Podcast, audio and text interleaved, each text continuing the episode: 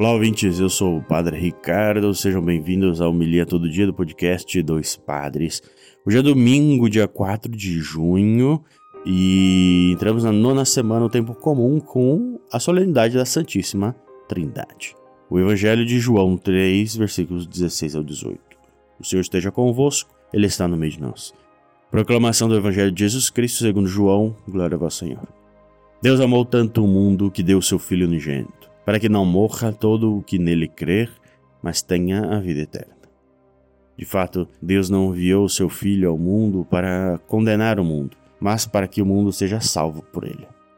Quem nele crê não é condenado, mas quem não crê já está condenado, porque não acreditou no nome do Filho do Unigênito. Palavra da salvação, glória ao Senhor.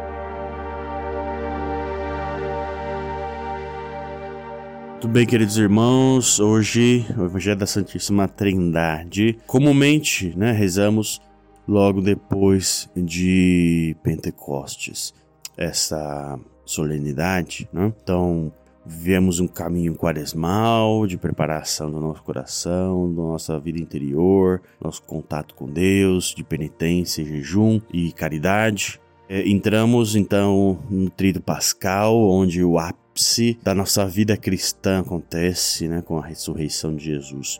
Ressurreição essa que permanece Jesus ressuscitado e nos iluminando através desse símbolo litúrgico do Círio Pascal e também dos textos e das vivências que Jesus continua com, conosco. E aí, durante 50 dias, estamos vivendo esse tempo de Páscoa, né? Mas com 40 dias, uns dias antes, celebramos, né, como acabamos de celebrar a ascensão do Senhor.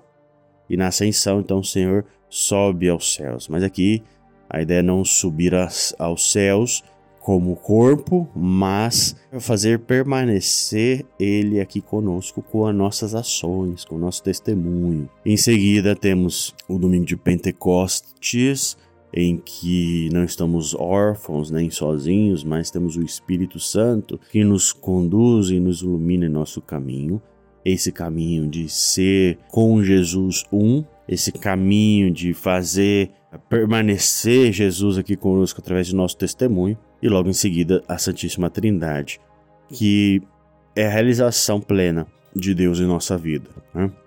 Deus que envia o seu Filho amado para a nossa salvação, e não condenação, para salvação, é, mas é uma salvação livre, salva quem quer se salvar, quem, quem se coloca disposto a viver o projeto da salvação. E o Espírito Santo que nos encaminha, nos ilumina justamente para essa motivação de salvação.